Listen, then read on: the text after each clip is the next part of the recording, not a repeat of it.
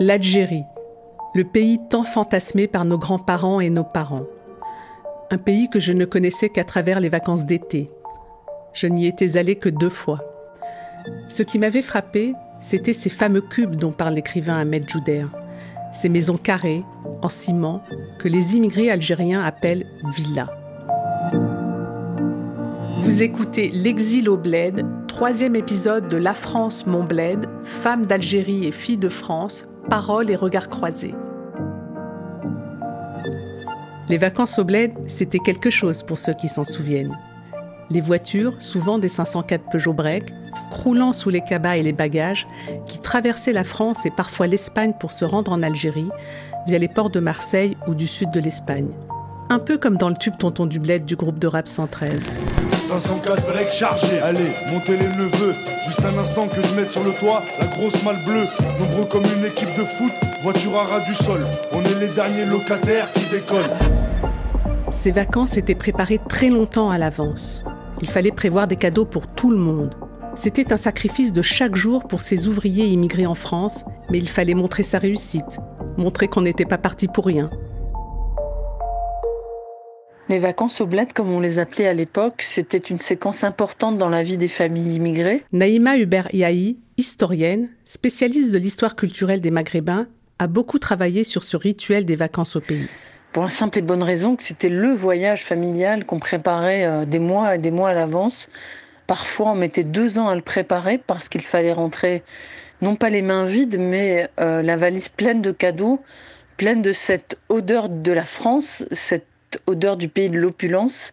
Et c'est vrai que cette machine à fantasmes de l'immigré qui aurait fait fortune par-delà la Méditerranée va obliger, va pousser l'immigration et les familles à, à payer leurs dettes symboliques et aussi euh, financières de ce voyage vers une vie meilleure. Quelle que soit la réalité de cette euh, aventure de l'exil, qu'il soit contraint à la pauvreté, euh, la précarité, n'était pas le sujet on s'habillait de ses plus beaux atours, de ses plus beaux habits du dimanche, comme on disait à l'époque. Les enfants étaient sur leur 31, on chargeait la voiture à bloc et on prenait une longue route qui durait parfois jusqu'à 48 heures pour euh, venir embrasser les parents et montrer qu'on avait réussi, qu'on avait eu raison de partir en France. Pendant ces deux mois de vacances, les enfants découvraient une autre culture et les parents s'occupaient du chantier de leur maison dans l'espoir de s'y installer un jour, le fameux mythe du retour. En cet été 1986, si le voyage avait commencé comme des vacances d'été au bled, les événements allaient prendre une toute autre tournure. Pour ma sœur et moi, c'est le retour en France qui allait rester un mythe.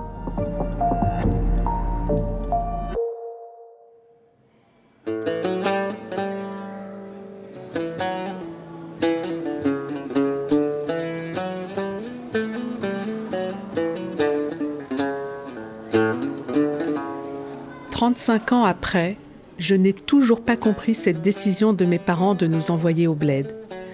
Il n'était pourtant pas question de nous marier au pays, comme ça se faisait beaucoup. Peut-être pensait-il rentrer en Algérie avec l'aide financière du gouvernement français Ou tout simplement, nous devenions trop françaises à leurs yeux. Voir leurs enfants devenir français, abandonner leurs traditions, était une hantise pour de nombreux Algériens. Yamina Bencheni s'en souvient. Elle est porte-parole du collectif marseillais du 1er juin qui lutte contre les violences dans les quartiers nord de Marseille.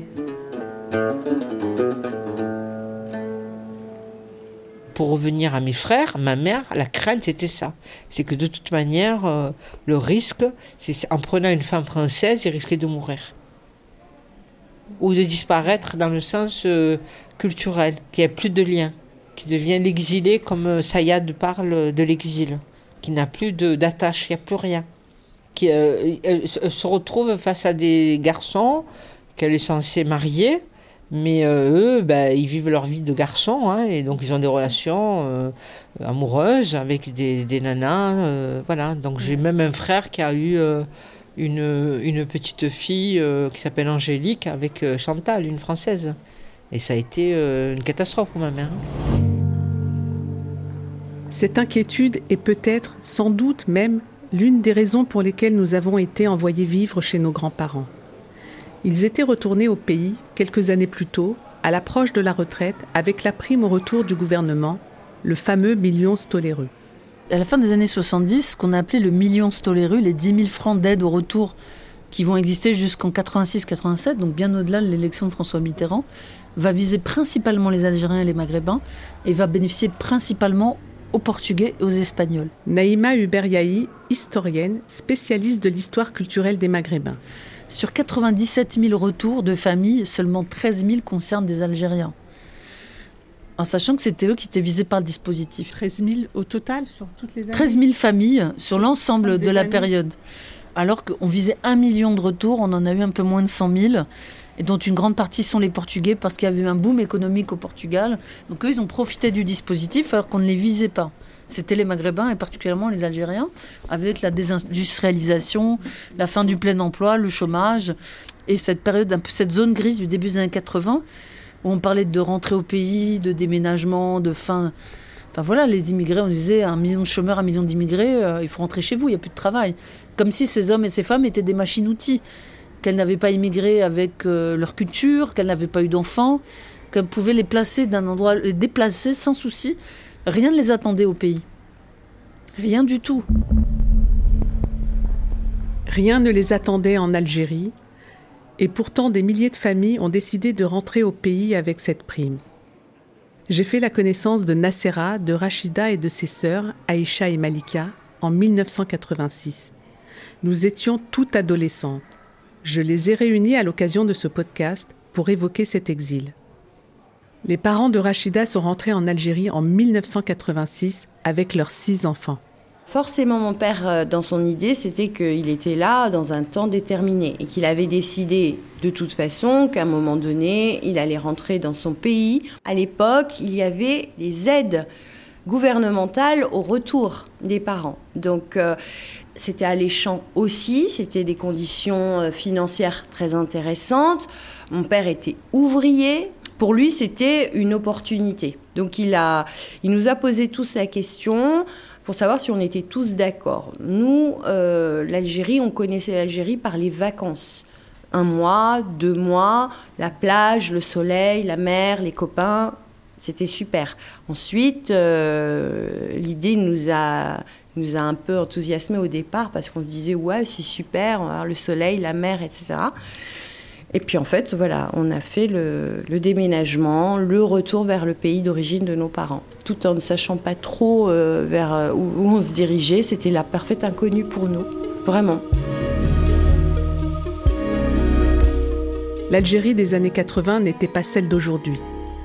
Elle était même officiellement répertoriée comme un pays du tiers-monde. Ce qui nous attendait était beaucoup moins drôle que les aventures de Fifi Rouge et Mustapha Travolta dans le film de Mahmoud Zemouri, Prends 10 000 balles et casse-toi. Mon amie Rachida se rappelle sa première déconvenue. Avant de partir, on nous avait quand même. Euh, ma, sœur aînée avait essayé de voir euh, pour euh, nous inscrire dans des écoles, notamment bilingues. On est arrivé avec nos idées en se disant bah voilà, nos idéaux, on va, on va, on va y arriver, c'est autre chose. Et puis la réalité, euh, réalité, euh, c'est offerte à nous, la dure réalité. Donc, nous sommes arrivés, donc pas d'école bilingue, rien. Donc l'école du coin à Marnia. Donc là, euh, choc violent. Je pensais moi aussi poursuivre ma scolarité dans un lycée français, un peu comme une expatriée. On était loin du compte. Les seuls lycées français qui existaient étaient à Alger et à Oran, à respectivement 500 et 200 km. Je suis donc allée au lycée à Marnia, une ville moyenne de l'ouest algérien à la frontière marocaine. J'y ai retrouvé d'autres jeunes venus de France et assez naturellement, nous sommes restés entre nous, un peu comme l'ont fait nos grands-parents et nos parents à leur arrivée en France. Nassera est arrivée en 1985. C'est l'année d'après, en 86, où là, euh, le gouvernement algérien, euh, je pense qu'ils se sont aperçus quand même qu'il y avait euh, beaucoup d'enfants d'immigrés qui venaient de, France, hein, d'un peu partout, et qui étaient complètement largués dans les, dans les classes, dans les écoles, et puis qu'il fallait en faire quelque chose. Et donc là, ils ont ouvert des classes francisé avec des cours en français. Et donc c'est à ce moment-là où on s'est retrouvé du coup avec des classes ben, d'enfants d'immigrés. Finalement, on revenait dans l'effet inverse. Et donc on a parlé qu'en français entre nous. Moi personnellement, j'ai pas beaucoup appris plus que ça la langue arabe. Hein. On faisait des cours ici, mais finalement pas plus que ça. On a fait que parler en français entre nous, d'être euh, finalement, on s'est créé une communauté euh, d'immigrés en fait. Hein. Et on n'a pas côtoyé euh, forcément les, jeunes, les jeunes Algériens qui étaient de notre génération ou très peu. Moi, j'étais au lycée. Il n'y avait pas de classe spécifique car une partie des cours était déjà en français. Pendant cette année, je n'ai rien appris, même pas l'arabe. J'y ai en revanche découvert la blouse obligatoire et l'hymne national algérien. Malika, la petite sœur de Rachida, le connaît par cœur. C'était la cérémonie du jeudi midi. Il y avait le samedi matin et le jeudi midi, mais celle qui m'a le plus marqué. Donc là, c'était la cérémonie de l'hymne national dans la cour. Donc on est tous dans la cour. Donc les filles et les garçons sont séparés et on doit se tenir tous à, un bras de distance l'un de l'autre et on posait la main sur l'épaule de son, de, son voisin de devant et on devait chanter à tue-tête l'hymne national jusqu'à ce que le, surveillant général décide que là c'était correct parce qu'on pouvait, on pouvait parfois le répéter 3, 4, 5 fois. Et des fois on était le jeudi, il était midi, nous c'était le début du pseudo-week-end. On voulait surtout rentrer parce qu'il faut remettre le contexte. Il était midi et demi, il faisait 45 degrés. On était en plein cagnard et on était comme ça, vous imaginez. Puis on dirait bi nazilat il Tu te rappelles? Et alors bien sûr, je la connais par cœur, hein, faut pas la main sur le cœur et des fois il nous énerve, il disait mais fallait mettre la main sur le cœur, on recommence. Et alors on recommençait. Et ça durait des plombes et on n'en pouvait plus. Euh, et puis au bout de la quatrième fois, même les, alors souvent il y avait les mecs qui, faisaient les, les, cons et qui partaient en cacahuète. Donc du coup même après on leur en voulait parce qu'à cause d'eux on était obligé de rester. C'était infernal ces, jeudis et ces samedis matins. Euh, le samedi matin à l'ouverture de la semaine et le jeudi à fermeture de la semaine.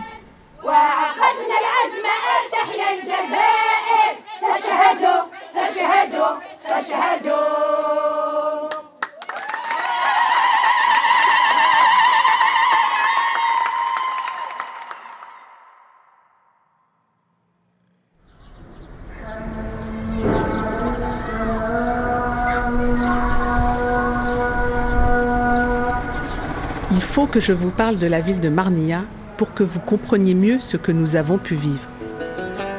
Dans les années 80, Marnia est la ville de tous les trafics, la ville du trabendo, contraction de l'espagnol contrabendo. Une grande partie des jeunes de cette ville sont des trabendistes, des trafiquants transfrontaliers ou bien des hitistes. Hitiste vient de het, qui signifie mur en arabe c'est celui qui tient les murs des immeubles, la principale activité des jeunes chômeurs. Depuis, la frontière a été renforcée. Les trabendistes se sont reconvertis dans l'immigration clandestine. La ville de Marnia est désormais surnommée l'impasse par tous ces jeunes qui espèrent quitter clandestinement l'Algérie à destination de l'Eldorado européen, les fameux Haraga. Haraga signifie littéralement en arabe algérien ceux qui brûlent parce que ces jeunes brûlent leurs papiers une fois arrivés en Europe.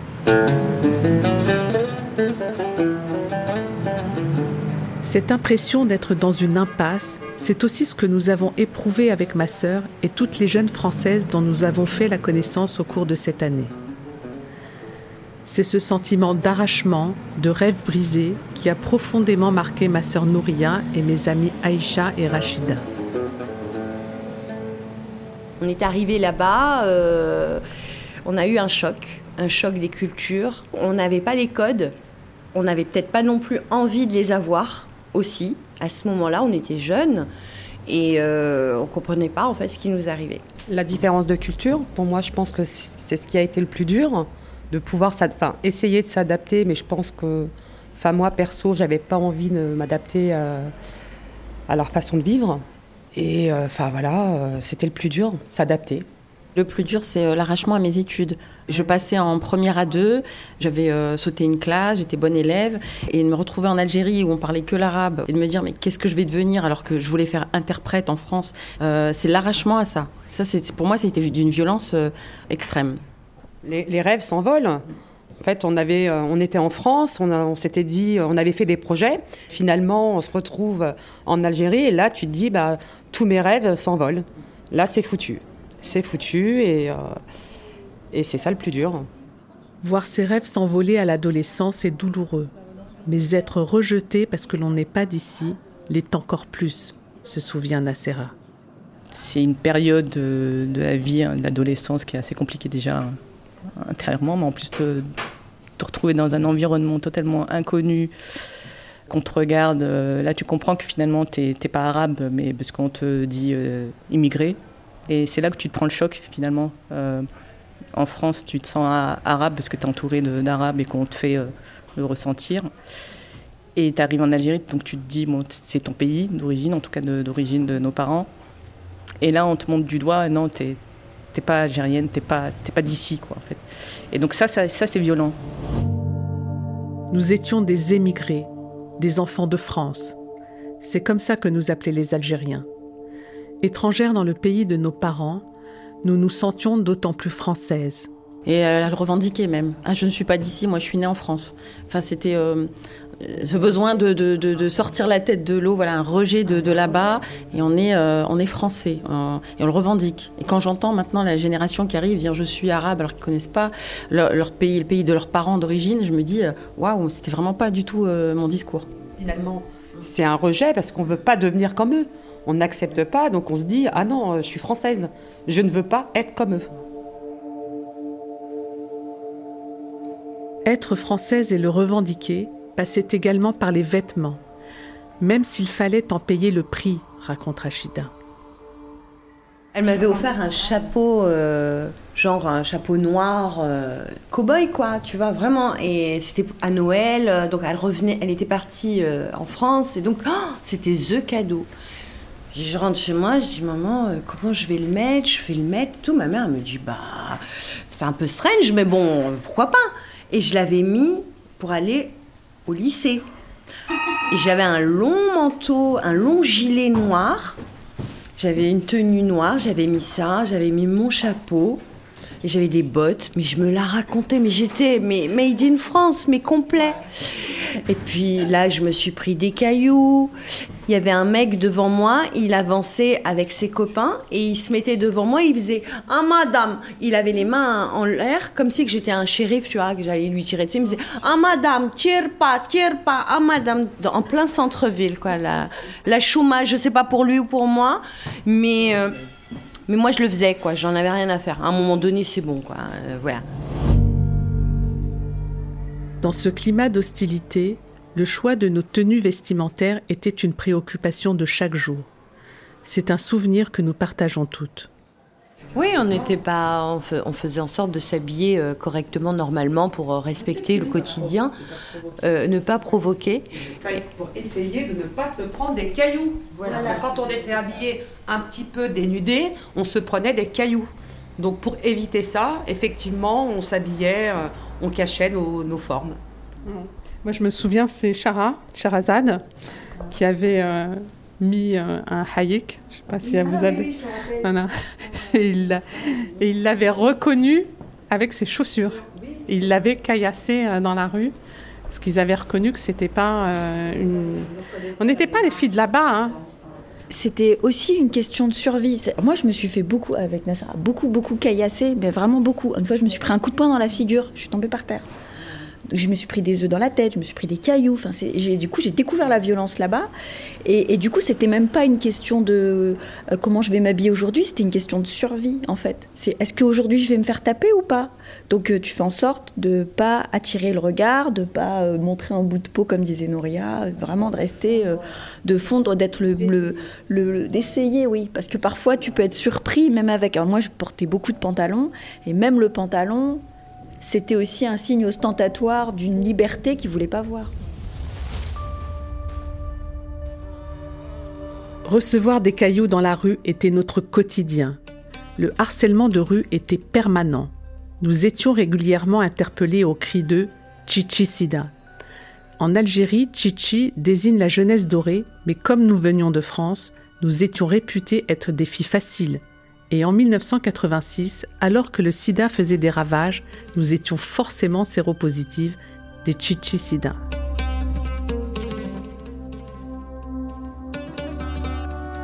Il faut savoir qu'en Algérie, pays musulman où l'islam est religion d'État, il est courant que les hommes, y compris les jeunes, s'autorisent un droit de regard, un droit de contrôle sur le comportement des femmes. Si nous avions connu en France la rigueur des traditions familiales, nous n'avions jamais été confrontés à cette très lourde pression sociale.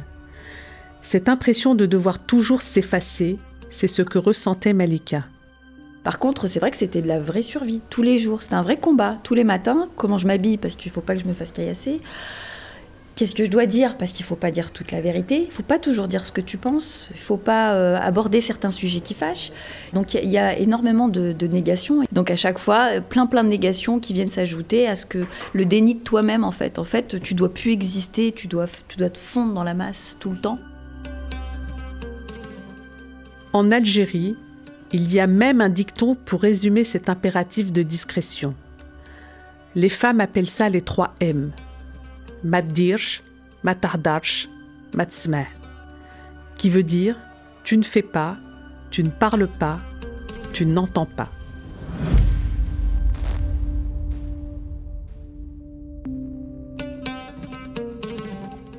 Ce que nous éprouvions n'était pas seulement de l'inquiétude, c'était aussi de la peur. Car l'hostilité à notre égard s'exprimait parfois par une véritable violence physique. C'est ce qui est arrivé à mon amie Rachida.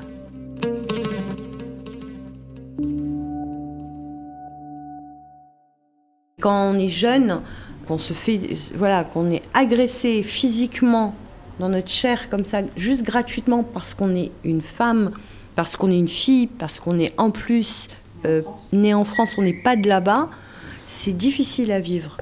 une fois, je rentrais chez moi, il y a un, mec à moto, à mobilette, ou, qui me harcelait, qui me harcelait, et, qui, je, marchais trois fois plus vite que voilà pour rentrer chez moi. Il a fait demi-tour, il a arrêté sa, sa mobilette, il m'a donné un coup de pied, mais tellement fort que je suis tombée par terre, mais mais vraiment, j'ai failli euh, tourner de la tête, tellement il, avait, il y était allé fort. Il y a un vieux monsieur qui était à côté qui est venu me lever m'aider à me relever. Euh, ça, j'en ai pleuré pendant deux jours. Et, ça a été le déclencheur, pour moi en tout cas, de me dire plus jamais. On ne touche pas mon intégrité. Et ça a été le moment de vérité pour moi où j'ai dit à mes parents et à mon père le soir même, je pars. Je ne resterai pas dans ce pays.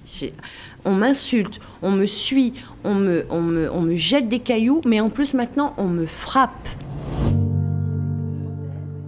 Pour la plupart des jeunes envoyés en Algérie ou rentrés au pays avec leurs parents, la greffe n'a pas pris. C'est le constat de l'historienne Naïma Hubert Et ces retours, hein, qui avaient fait l'objet d'une fiction de Mahmoud Zemouri, Prends 10 000 balles et casse-toi, qui faisait rire autour de cette, ce choc culturel entre ces jeunes loulous rockers du début des années 80 et la société traditionnelle dans laquelle ils avaient été euh, accueillis. Bien sûr, ces retours ont été des échecs pour la plupart. Certains sont restés, mais c'est assez euh, faible. Et puis les enfants étaient français. Ils avaient grandi en France et c'était trop dur.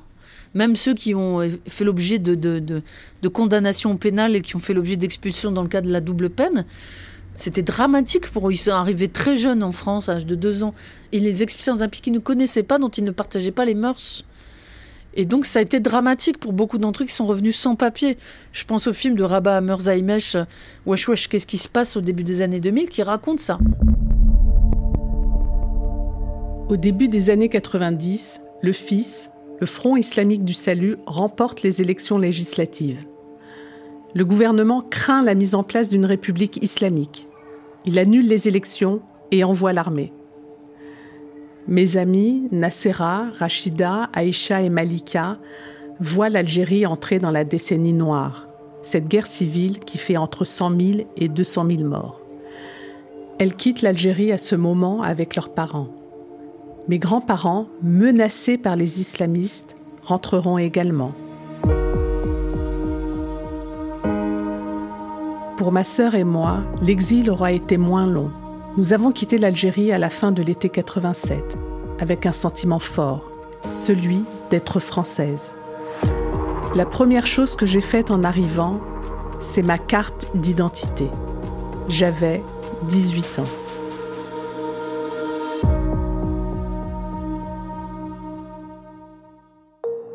Je vous donne rendez-vous dans quelques mois pour la suite de La France, mon bled, Femmes d'Algérie et filles de France, paroles et regards croisés.